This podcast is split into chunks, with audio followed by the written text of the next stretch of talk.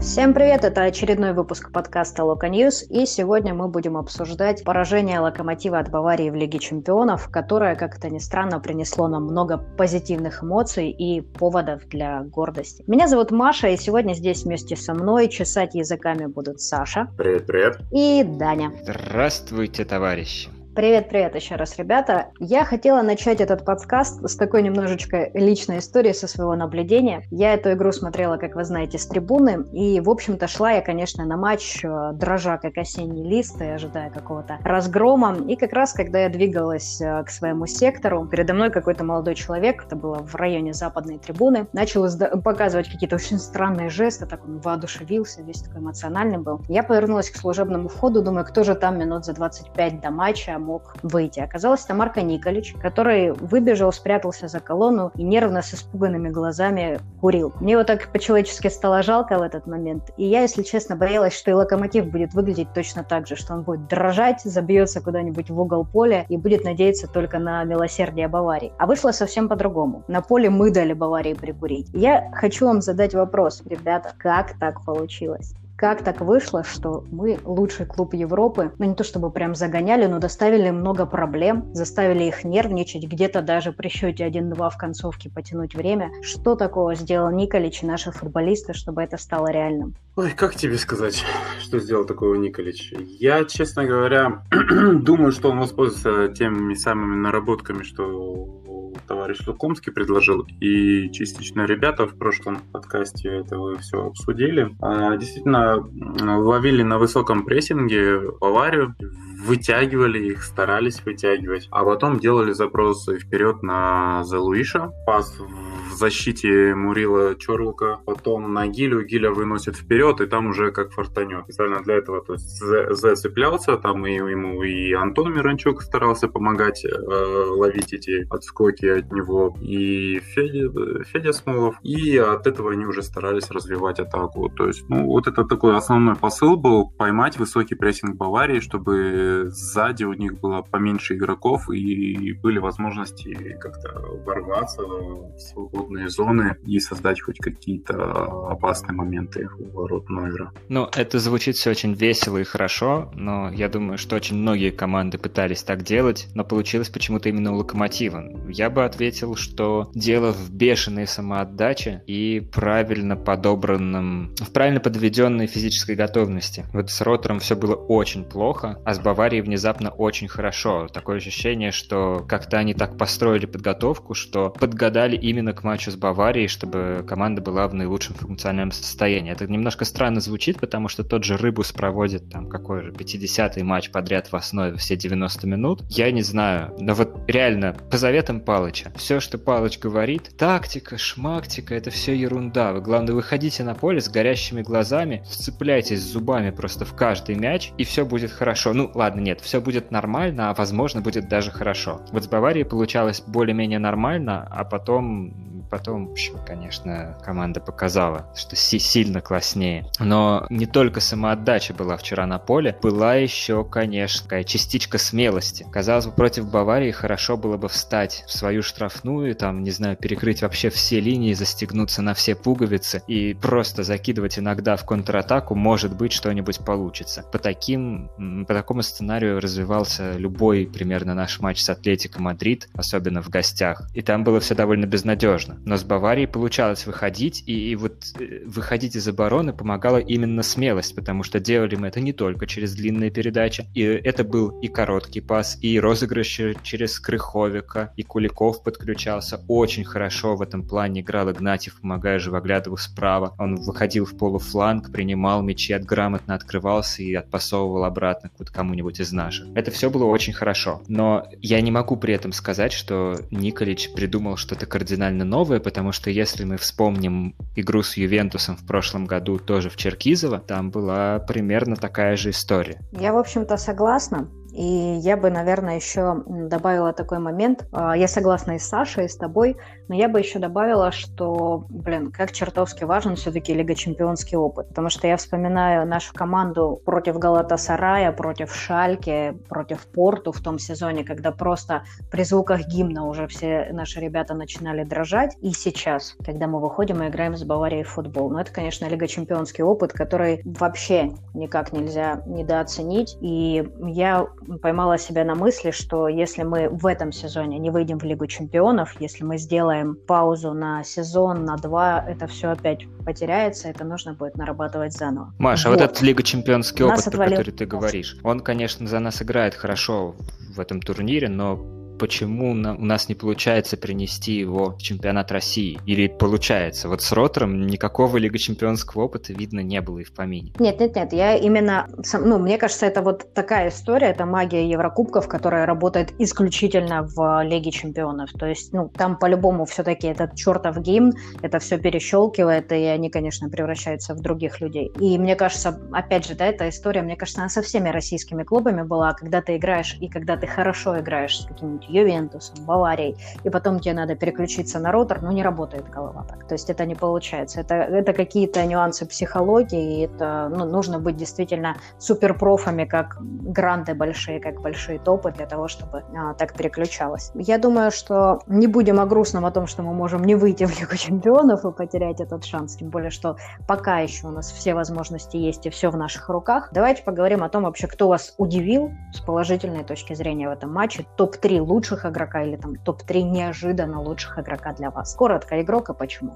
Сложно выделить кого-то одного, даже трех игроков. Честно, во-первых, Райкович. Хоть он и сыграл только один тайм, но для меня было, учитывая его бэкграунд, то, что вот все говорят, что это, блин, жесть, это игрок э, fail, у него постоянно какие-то проблемы с игрой, еще что-то. Блин, он нормально отыграл, честно говоря, 45 минут против Баварии. Он только один раз привез, как я это видел, вот когда его Гиля поцеловал, он эту атаку привез, он с ней справился, а дальше в целом у него все пошло хорошо. Ну, это такой приятный момент достаточно, то, что все-таки Чорлку можно заменить, тем более в матче с Баварией, лучшим клубом Европы прошлого сезона однозначно, и пока что они эту планку удержат. Второй игрок, пожалуй, что Даня Куликов. У него были определенные ну, моменты, то есть и пенальти чуть не привез, слава богу, Вар с нами сыграл, но в целом он сыграл очень хорошо против Баварии, тем более, что его, в принципе, в старте не должно было быть. Он сыграл просто шикарно. Да, не без помарок, собственно, опять из зоны опорника нам пришел второй гол, хотя не уверен, что здесь именно Даня Куликов виноват, но в целом классно. Против Баварии он сыграл классно. И третий игрок, пусть будет Залуиш. Я думал долго между Залуишем и Антоном Мирончуком. Пусть будет это Залуиш, потому что это улучшенная версия, версия Эдера, которой все так долго мечтали, потому что Эдер всех, скажем так, заколебал, то он что-то не так делает постоянно, и тут вот привезли улучшенную версию. Залуиш тоже не безупречно сыграл. Кажется, что полезнее. Я вот э, соглашусь uh-huh. с тобой про Даню Калякова в моем топ-3. Очень, ну, он сто процентов оказался бы. У Дани очень хорошо поставлен пас. Он не боится под прессингом выдавать неочевидные передачи. Он не боится это делать даже на своей третьей поле. Он не уступает в борьбе, он идет в подкаты. Он большой молодец. И меня очень сильно возмутила фраза Георгия Черданцева, которую он сказал во время матча. Он сказал, буквально Куликов оказался в составе Локомотива на матче с Баварией случайно. Господин Черданцев, люди не оказываются в Лиге Чемпионов в составе на матч с Баварией случайно. Куликов пришел через просто кропотливейшую работу, через бешеные усилия, и он реально совершил такой прыжок выше головы, которого от него никто не ждал. Но это не говорит о том, что это произошло случайно, это как раз-таки максимально закономерно. И Куликов один из лучших игроков матча в, в, в составе Локомотива, это точно. Когда забивал Кимих, не, не сказал бы, что виноват Куликов, несмотря на то, что пришла из опорной зоны эта голевая атака. Просто Кимих очень грамотно расположился между как раз Крыхом и Даней, и там было очень сложно. Мы видели, там, это обработка, одним касанием мяч под подкидывает, а вторым бьет еще и разворота. Ну, если он потратил бы еще одно-два касания, его тут его бы накрыли, не было бы этого момента. Но только топ-игрок может такой гол соорудить. А вот с Райковичем я не согласен. На мой взгляд, Райкович это не игрок уровня Лиги Чемпионов и даже, наверное, не игрок уровня Локомотива, потому что его культура работы с мячом находится на уровне какой-нибудь средней университетской команды. Он принимает мяч бесконечно долго, он отдает передачу, если успевает, то бесконечно не точно. И то, что он там пару раз э, перекусывал атаки Баварии, ну как, не перекусывал даже, там был вынос от баварцев, и Райкович каким-то чудом выигрывал борьбу, но он при этом так ставил ногу, и причем он, делал, делает выпад ногой, и эта нога у него тут же становится опорной, и она оказывается прямая. Блин, человек играет на прямых ногах в центре обороны, ну так нельзя. То есть тут ему повезло три с половиной раза, а о моменте, когда он привез, го, э, привез контратаку, неправильно расположился в штрафной, каким каким-то чудом Кимих попала ему в икру, это вообще говорить не хочется. Там просто два фейла Райковича было. Так, еще два а, лучших игрока, по твоему мнению. Куликов, понятно. Ну, надоел я тебе, да, Еще два. Нет, нет, просто к Райковичу мы еще вернемся, как бы вот. А, Чтобы мы не потеряли сейчас нить, еще по, по двум а, Хорошо. А, не, не было у меня топа еще вот из трех игроков, которые там первый, второй, третий, я могу максимум назвать так, чтобы было три вторых места. Даня Куликов, потому что, ну, он большой красавец, но тем не менее, все равно центральная зона справлялась так себе. Это Антон Миранчук. Он в очередной раз подтвердил свой уровень, в очередной раз показал, что не боится никаких всяких разных баварий, готов им забивать, готов остро играть в пас, готов выводить партнеров на удар, но тоже, блин, слушайте, а я что-то подумал, а Миранчук-то ложал вообще в этом матче хоть немножко или нет? Да не особо, если честно. Ну, как бы у него, знаешь, э, если считать залажу, ну, как по мне, это то, что он периодически выпадал из игры, но учитывая, наверное, уровень соперника, это позволит. Блин, слушайте, я, может быть, даже вот, и передумаю и скажу, что Антоша Миранчук у нас лучший игрок матча, потому что я сейчас не могу вспомнить ни одной существенной претензии в его адрес. Если там про Зелуиша можно было сказать, вау, он такой классный, но подождите, он запорол выход 2 в одного. Или там еще что-нибудь запорол. Угу. Про Крыховика можно было сказать, вау, он прям в центре хорошо сыграл, но он проспал Кимиха вместе с Куликовым напополам разделим между ними вину. И пару раз там бил поворотом опять из супер неочевидной позиции, когда нужно было наоборот мяч сохранить, он его просто отдавал. Антон Миранчук такой, ну, общем... без, без особых косяков сыграл вчера и гол забил. Ну, просто красавец. Наверное, все-таки Антон лучший. И вот второе из вторых мест я бы отдал матчу Рыбусу. Он уже говорил, какой, какой матч подряд играет все 90 минут и все равно бегает как заведенный. Да, его дико вывозил повар. В первом, да и во втором тайме тоже был подрезок небольшой такой, когда было очень тяжело. Но за поваром все-таки должен был добегать Антон Миранчук. А, вот, кстати, я как раз вспомнил, почему у меня Антон Миранчук не первый. Супер, супер, видишь, от как одно с другое цепляется. Футбол все-таки командный вид спорта. А, смотри, ну я, в принципе, с твоим топом согласна, но у меня чуть-чуть, у меня вот с вашими топами, если так совместить, я бы назвала Антона Миранчука, потому что, ну, явно зря зреет лидер, прям назревает. Даню Куликова, потому что, зараза, какой же он нахал, и как же это круто. И за Луиша, потому что он быстро бегает и хорошо ставит корпус. Понятно, что всех с оговорками, но я, наверное, делаю какую-то скидку все-таки на уровень соперников, и я понимаю, что мы вчера где-то в открытом космосе играли. Но если говорить не только о хорошем, мы уже немножко начали, задели Райковича, давайте поговорим об игре Федора Смолова. Его в очередной раз ругали вчера, и я вообще постоянно, когда смотрю на игру Феди Смолова, для меня это большое разочарование. Вот прям какое-то такое, знаете, эмоциональное. Каждый раз ты думаешь, ну, может быть, сейчас человек поймет, вот, вот что-то изменится, и как бы нет. И опять вот этот пас, опять он передерживает мяч, и не в попад. И я просто прихожу к выводу, что Федя, он не любит эту команду, он не любит своих партнеров, и в его психологии, в его голове Локомотив это такой был как бы перевалочный пункт, что ли, трамплин, а, да, конечно, с Лигой Чемпионов, где, ну, то есть витрина, где он должен был себя показать в первый сезон и уйти. А он здесь уже как бы третий застрял, и там, ну, мы не считаем этот короткий промежуток в Сельте, потому что он тоже себя не оправдал. И мне кажется, он, ну, ему нужно менять что-то в голове для того, чтобы что-то изменилось. В, вот я только так это чувствую. Как вы считаете, что нам делать с самым модным российским нападающим, который, ну, никак не вписывается в Лока и никак у нас с ним не получается? Может быть, у вас, кстати, другое мнение об его, а, о что его игре. Сделаешь, все будет плохо, потому что можно, конечно, от него отказаться. Такое самое очевидное решение, которое всем приходит в голову. Господи, нас полно нападающих, просто отдайте этого Федора куда-нибудь, не знаю, в Тамбов, и пускай он поднимает областной футбол. Но вот это вот как-то немножко жалко, потому что покупали задорого. Хочется, чтобы он либо хотя бы деньги отработал, вложенные, либо хотя бы какую-то компенсацию получить. Весь негатив в его сторону, мне кажется, произрастает только из одного. Потому что каждый, кто знает, как как он умеет играть в футбол, он ему мысленно говорит, Федор, ну ёперный театр, ну ты же можешь. А он реально может. Угу. И почему да, каждый, каждый матч. матч получается так, что не, просто нереализованный потенциал, это очень обидно. И это даже в, приводит в какую-то ярость. Такой руки опускаются от бессилия. Ну мы же не можем ему ничем помочь. Уже поддерживали сколько.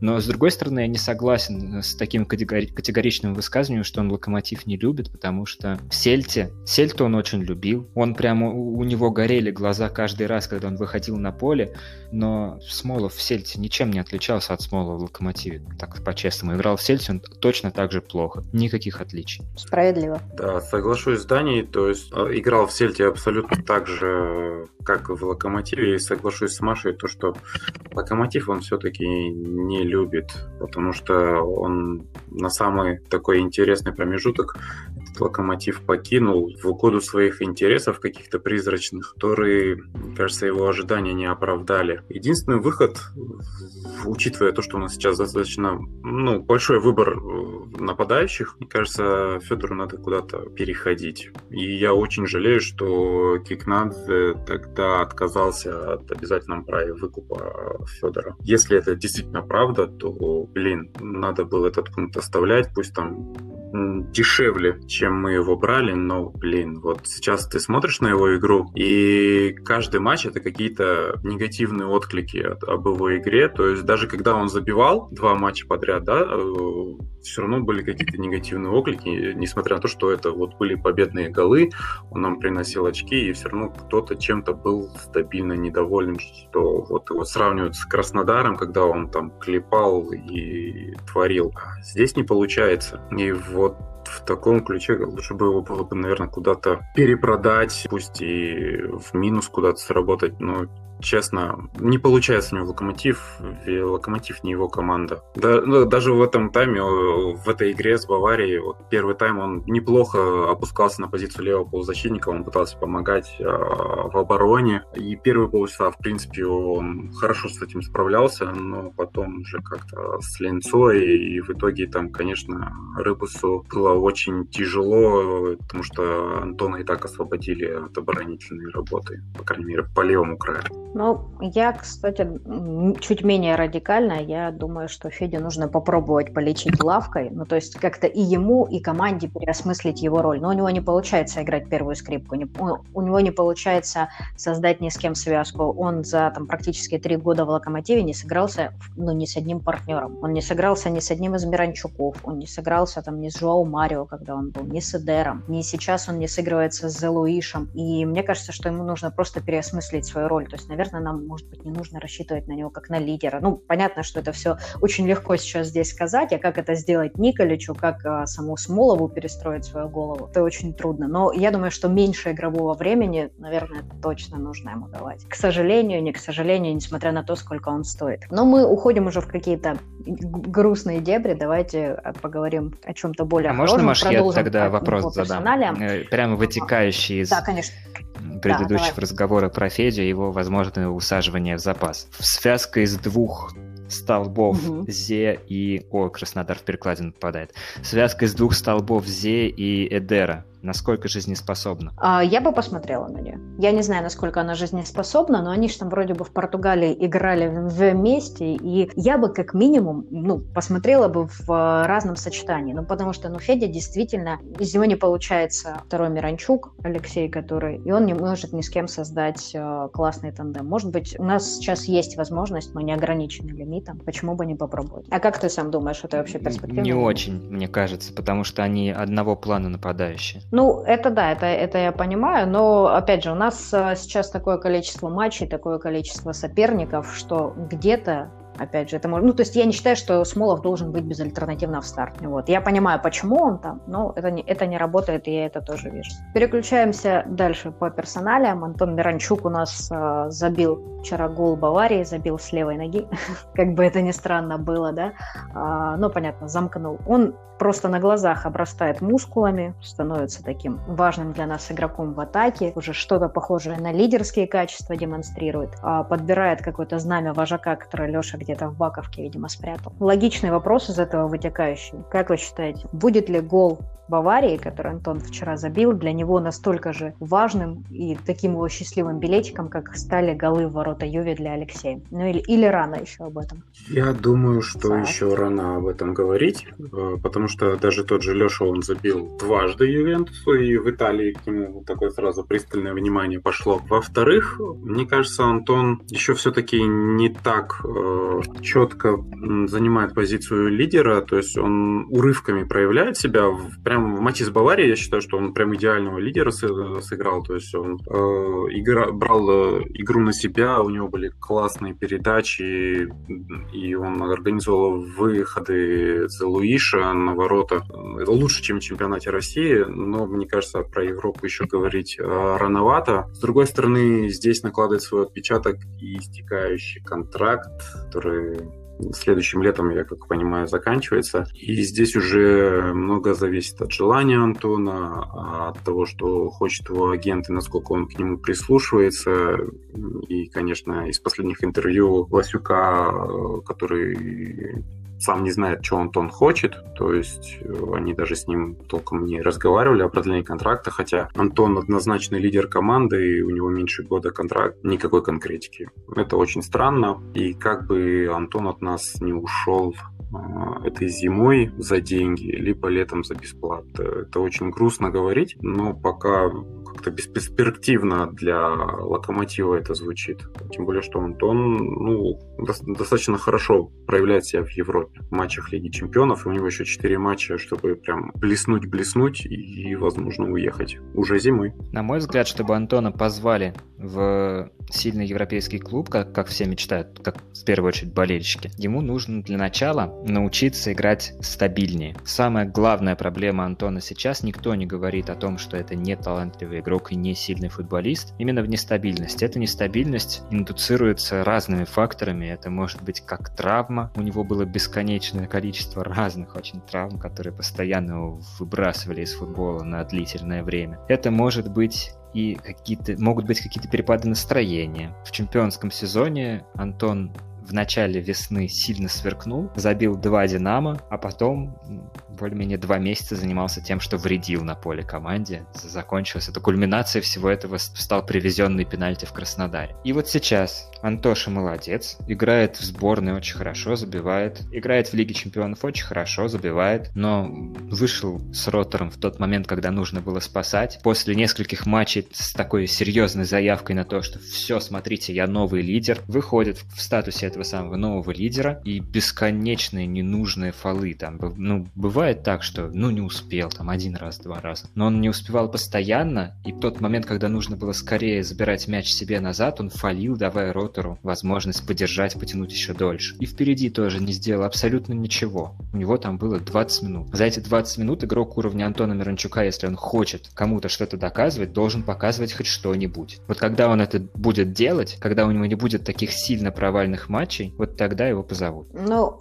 я чуть оптимистичнее смотрю на всю эту историю потому что, ну, да, Антону действительно не хватает стабильности, и я думаю, что во многом, конечно, травмы, у него было много травм, которые вышибали его на приличное количество времени. И очень часто он их получал именно тогда, когда в его карьере должно было что-то пойти, ну, какая-то следующая ступенька. Ну, собственно, в прошлой Лиге Чемпионов он не сыграл так, перед этим он не дебютировал за Локомотив так. В общем, я думаю, что если не будет травм, то он должен постепенно-постепенно прийти, ну, плюс-минус к той форме, которой пришел Алексея. Алексея же тоже всегда ругали за нестабильность. И вот он шаг за шагом, он вот только сейчас перед продажей да, набрал ту самую стабильную форму. Ну, конечно, мы понимаем, что они разноплановые игроки, и, наверное, Лешу все равно мы всегда котируем чуть-чуть выше, чуть-чуть больше. Но я думаю, что если не будет травм, то у Антона есть шансы тоже уехать в большую футбольную Европу. Может быть, не в такой э, классный клуб, как получилось это у Алексея, но тем не менее. Ну и, конечно, обсуждая по персонале матч против Баварии, мне кажется, нельзя вообще никак обойти стороной фигуру Зелуиша. Во-первых, парень действительно такой фактурный, заметный, и адаптация его проходит очень здорово. Он уже создал нам два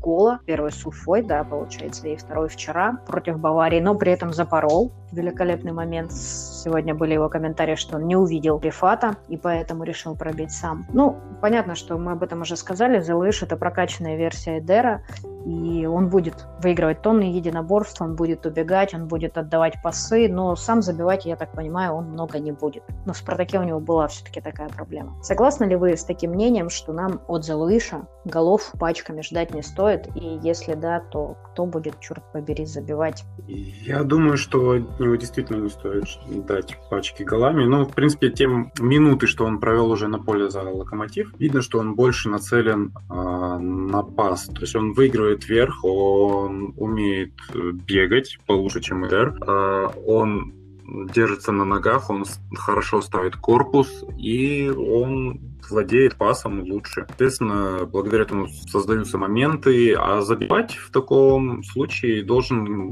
более юркий нападающий, в том случае это должен был быть бы Федор Смолов, но пока не получается, он не желает понимать э, за Луиша как и Дера, собственно. Может быть, это изменится. Все-таки Зелуиш не так э, давно в команде. Но если что, есть еще Виталий Лисакович, который, мне кажется, более такой адаптивный вариант. Он готов к этому, готов сам создавать, во всяком случае, помогать. Он напорист, активен. И, мне кажется, Зелуиш и Лисакович очень такая перспективная связка нападающих. Жаль, что у них не так много времени было сыграть вместе на поле поле. В «Локомотиве» в принципе очень давно не было нападающего, который забивал бы голы пачками. Последним таким был Ньяс, и ближе всего к Ньясу подбирался по этому уровню Леша Миранчук, и то вот, вот как только он начал подбираться, его тут же забрали. Пожалуй, что Зилуиш мог бы стать таким футболистом, который за нас забивал бы много, учитывая, что мы переходим на такую сильно фланговую игру местами, гораздо более фланговую, чем при Семене. Но этому может помешать в первую очередь, наверное, ротация, потому что впереди у нас довольно много вариантов. Из Луиш я, я бы сказал, что мог бы выйти на супер уровень, только если он будет полностью основным. Но он им не будет, потому что у нас есть еще пять нападающих в команде, и нужно всем давать игровое время, и нужно Смолову давать игровое время, чтобы продать его куда-нибудь подальше дальше, наконец. И нужно Лисаковича тоже развивать, чтобы он не стух, потому что это очень перспективный игрок. Но, к сожалению, вот сейчас он страдает от этой классической проблемой молодости, нестабильностью. Вот. И чтобы эта нестабильность уходила, ему нужно играть стабильнее. Поэтому не сказал бы, что у нас будет яркий забивной нападающий отдельный. Они будут все забивать по чуть-чуть. И Эдер будет забивать, и Смолов будет забивать, и Зуиш будет забивать. Но Зе уже сейчас выглядит гораздо солиднее, чем все остальные. Это его плюс. Я пока ты говорил, все это время кивала, кивала, кивала. вот, потому что я согласна с этим. И, наверное, каждый будет по чуть-чуть, и, может быть, это не так плохо. С другой стороны, если действительно каждый будет вносить свою лепту и приносить что-то в копилочку. А, но мы подбираемся от атаки потихонечку к средней линии, где мое сердечко в очередной раз украл Даня Куликов. А, я просто потихонечку, наверное, буду скоро создавать фан-клуб этого малыша. Мне он так нравится, я прям не могу. Вот такой респект ему. Он выходит реально храбрый, наглый, цепкий. При этом мы прекрасно понимаем, что физическими данными, наверное, ну, он обделен, особенно на фоне Стаса Макеева, да, который по габаритам примерно как Ведран Чорлука, и я их периодически ну, на картинке могу спутать, потому что они похожи по фигурам, по фактуре. Понятно, что Куликов сыграл не без ошибок, но при этом это было очень все-таки круто, мы об этом уже сказали. Как вы вообще думаете? Ну, понятно, что Куликов и Макеев сейчас пока что все-таки да, воспринимается как третий выбор, если здоровы, Баринов и Краховик. А вот кого бы вы выбрали этим третьим выбором, а может быть вторым в пару кому-то из опытных прямо сейчас? Даню или Стаса и почему? Кто из них круче и в чем? В зависимости от. Если нам нужен, если мы говорим о тройке центральных полузащитников, ну или хорошо, о тройке, видимо, плохо говорить, потому что мы тройка сейчас не играем. Если бы мы говорили о тройке, то я бы выбирал просто исходя из позиций. Э, если mm-hmm. нижний в треугольнике, значит, это определенно Стас Маккеев. Если кто-то из двух тех, кто повыше, то это Даня. Учитывая, что у нас сейчас два примерно, два полузащитника с примерно одинаковыми обязанностями, то в зависимости скорее от соперника. Если нужно больше отбиваться, то Стас. Если нужно больше атаковать, то Даня, потому что у Стаса физика выше. Он цепче, он, он все-таки агрессивнее идет в единоборстве и отборы. Но у Дани сильно лучше культура паса. Да, согласна. Саша? С Даней сложно не согласиться. Действительно, Макеев... Э, Э, не с Куликовым.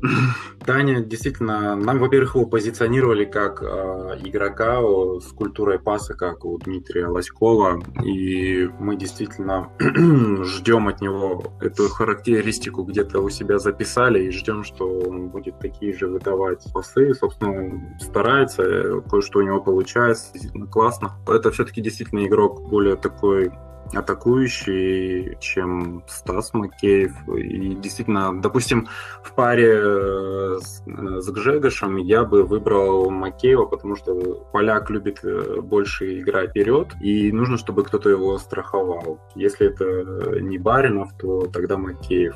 Если Крыховика нету, а есть Дима Баринов, то тогда вместе с ним было бы, наверное, лучше увидеть все-таки Даню Куликова, потому что он более такой атакующий игрок.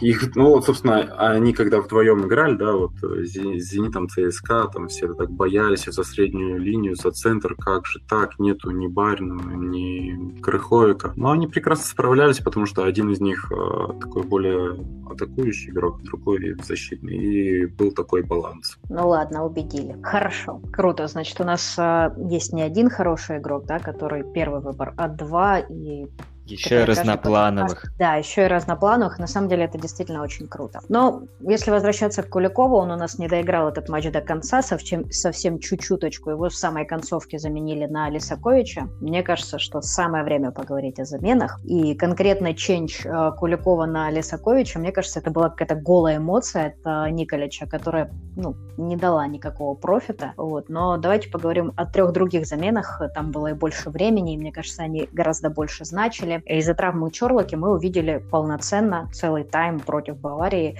Слободана Райковича. Как вам его игра? Вы уже частично об этом говорили, давайте как-то финально а, оформим. И вообще, сколько раз вас, сколько раз вы испугались за время пребывания Рэмбо на поле? Саша, у тебя вроде более или менее положительное было мнение, я так понимаю.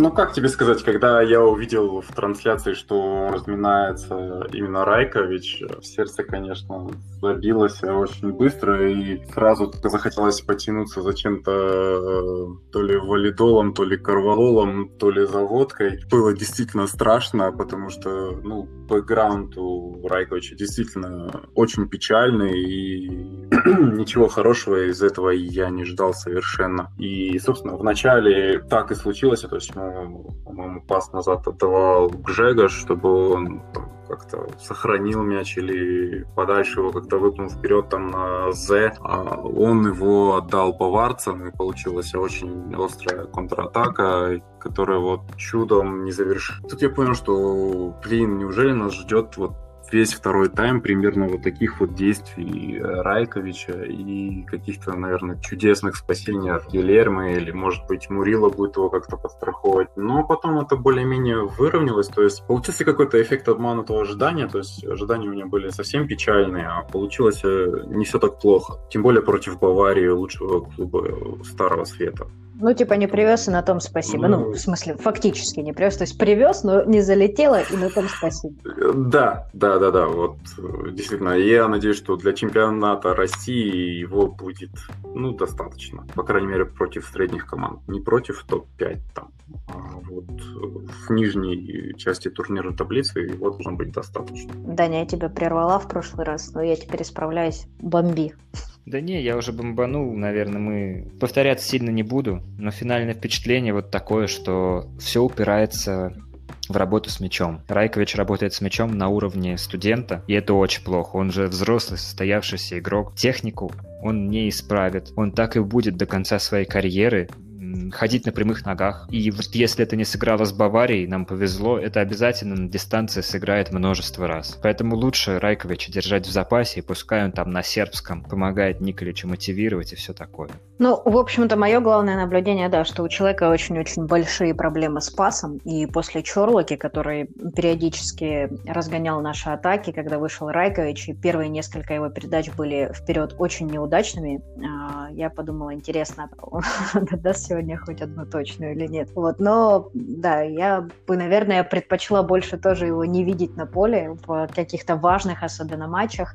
А, но зато он нам подарил лучший highlight матча, с другой стороны. Один из лучших, окей помимо гола. А, ну, собственно, о других заменах. У нас на 75-й минуте вместо Феди Смолова и вместо Влада Игнатьева вышли Рыбчинский и Жемалетдинов. И двойная замена – это уже прям такая какая-то визитная карточка Николича в атаке. Он постоянно это делает. Иногда это работает, как в матче с Зальцбургом. Ну, чаще, наверное, все-таки нет, как было в той же игре с Баварией. И как мне кажется, он этой заменой, в частности, заменой Влада Игнатьева, он, на мой взгляд, он ослабил игру команды. Возможно, я ошибаюсь. Вот вы как считаете, это это была его ошибка в игре с Баварией? И вообще нравится ли вам этот постоянный ход э, от Николича как двойная замена в атаке? Я думаю, что этот Тоже. ход не связан с тем, что Николич хочет сильно менять игру по ходу матча каждый раз. Я думаю, что все зависит от раскладки именно по физической подготовке. У нас э, очень плотный график, и ротацию они, думаю, что планируют. Думаю, что изначально каждый игрок знает, сколько примерно он сыграет, и силы свои на поле рассчитывает, исходя из этого, и ближе к концу, соответственно, должен их выработать выработать до конца. Влад Игнатьев вчера с Баварией смотрелся очень хорошо, если исключить всякий технический брак, когда мяч от него далеко отлетал при приеме. Такое было несколько раз, к сожалению. Но ближе к концу своего пребывания на поле видно было, что он сильно наелся. Если в первом тайме он живоглядывал, помогал просто как боженька, и все, они друг друга страховали почти идеально, гол пришел, напомним, с другого фланга, то во втором угу. тайме уже начали пропускать врывание. И это, э, эта замена была, с одной стороны, 100% запланирована, потому что Влад после травмы, а с другой стороны, возможно, частичная реакция на происходящее на поле. Поэтому тут как бы я не считаю, что замена плохая. Вот. А в целом, как бы, да, две, две замены это скорее запланированные такие вещи, тем более, что сейчас разрешают 5, значит, э, два раза можно смело делать двойную замену, и все упирается в то, падает ли после таких замен качество игры, и можно ли, сохранив тех игроков, которые вышли в старте, играть лучше. Если, если часто будет такое, что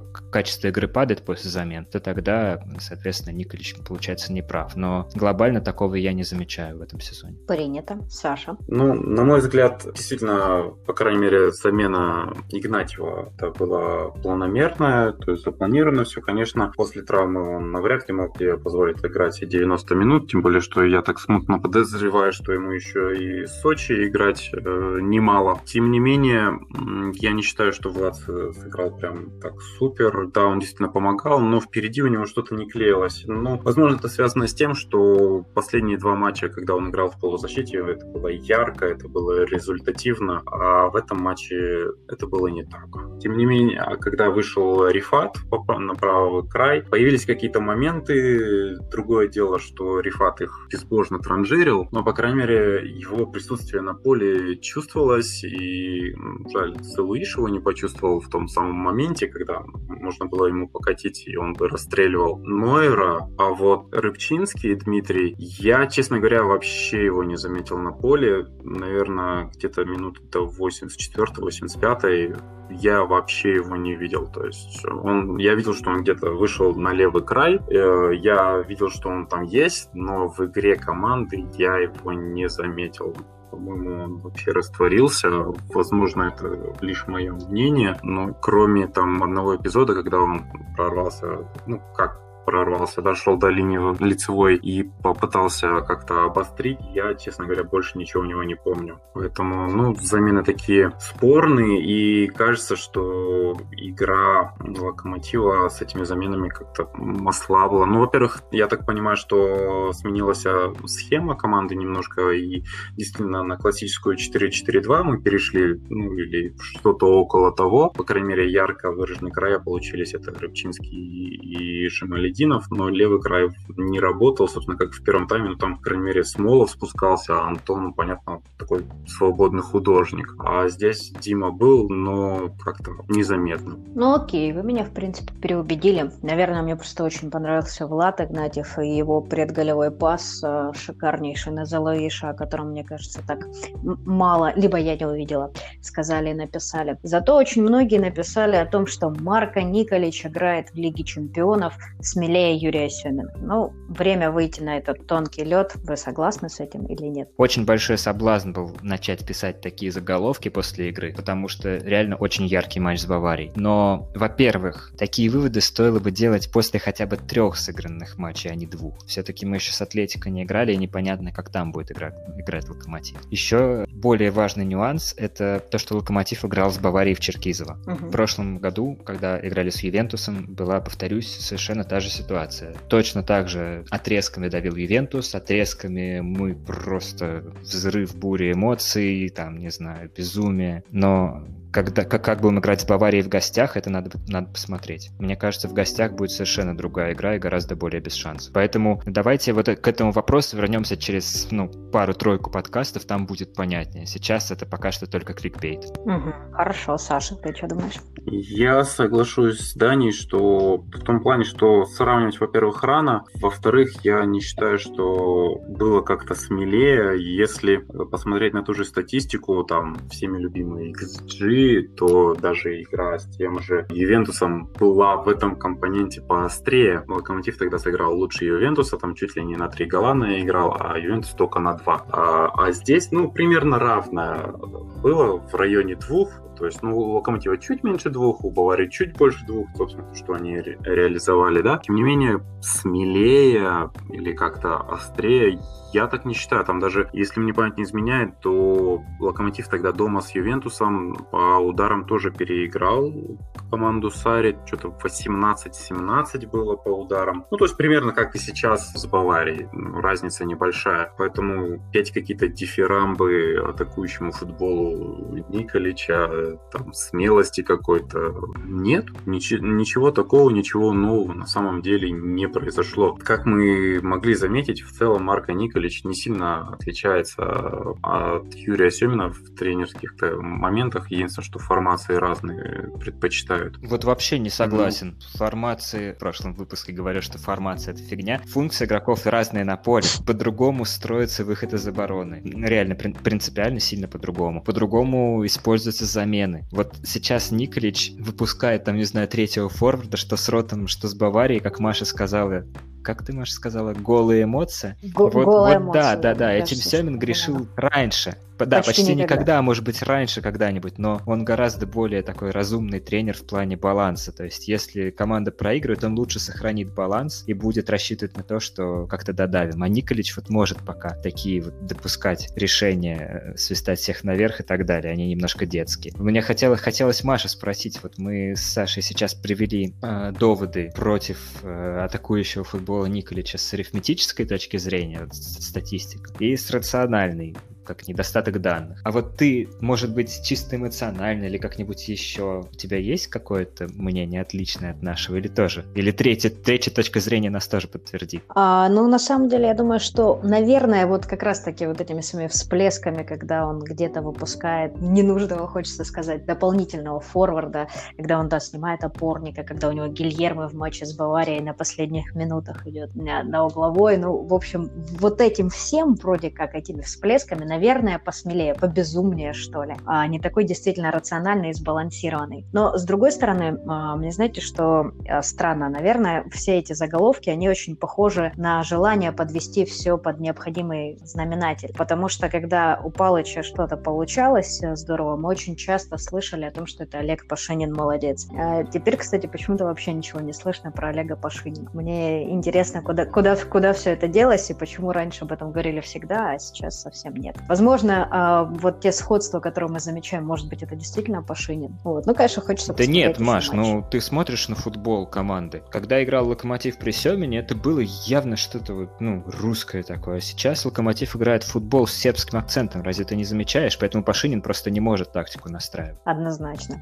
Я думаю, точно. Но и не, не может просто, не могут два человека с одинаковой прической равномерно работать. А, ну и давайте, наверное, завершать потихонечку. Уже проходит это такое приятное похмелье после матча с Баварией, несмотря на поражение, все-таки положительных эмоций гораздо-гораздо больше. Начинаешь уже думать о том, что у нас в субботу матч в Сочи, такая рутина, бытовуха, РПЛьная. А у нас нету Чорлоги, у нас дисквалифицирован Крых, и у нас, я так понимаю, сломан Стас Макеев, вероятнее всего. Что делать, как жить, как играть, ребят? Ты такие вопросы задаешь, на которые прям вообще не хочется думать и отвечать до субботы. Действительно, непонятно, кто выйдет в центре защиты. Ну ладно, в центре защиты мы можем предположить, что в паре с Мурило выйдет тот же Райкович, судя по тому, что он был первым выбором Николича в матче с Баварией, то, соответственно, и на Сочи он, скорее всего, его же и предпочтет тому же Виталию Лысцову. В центре средней линии очень сложно предположить. Во-первых, Даня Куликов, он, наверное, не железный, хоть и достаточно молодой футболист, но столько играть подряд это достаточно сложно. Во-вторых, непонятно, кто составит ему пару. Можно предположить, что это будет Антон Миранчук, а по краям мы увидим кого-то там Камано, Жемалетинов, там Рыбчинский. То есть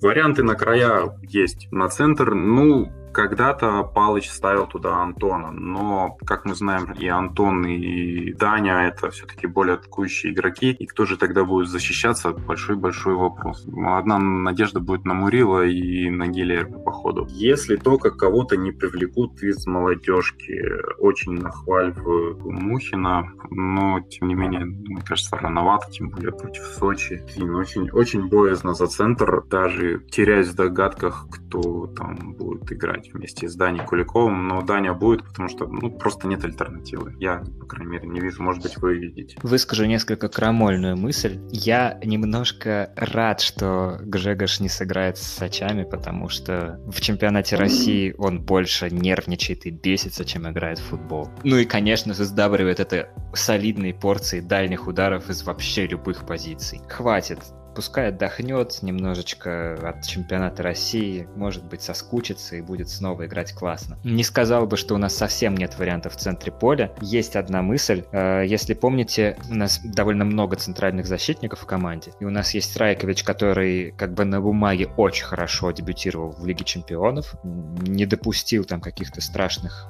моментов наши ворота, кроме одного. И в глазах Николича, уверен, он дорос до уровня одного из равноправных центральных защитников. Почему бы нам тогда не выпустить на Сочи в центре обороны Райковича и Лысцова, а Мурила, нашего опытного, поднять повыше в опорную зону, где он там замечательно сыграет с Даней Куликовым, потому что Мурила будет чуть более оборонительным, а Куликов чуть более атакующим, и баланс сохранится. Что делать с Рыбусом? А чё Рыбус? Рыбус пускай бегает, вон у него замечательно получается. Когда ляжет, вот тогда подумаем, что с ним делать. Я вас поняла. Ну что, будем ждать субботний матч. А, Еще раз, наверное, скажем, что очень круто мы сыграли с э, Баварией, несмотря ни на что, точно выше всех ожиданий. Сохраняем этот матч в фонде классных игр Локомотива на европейской арене. Продолжаем надеяться, что мы все-таки наберем какие-то очки в этой Лиге Чемпионов и будет у нас Евровесна. Если вы это дослушали, спасибо вам большое и большое спасибо ребятам за этот выпуск. Спасибо, Маш. Всем пока. Пока.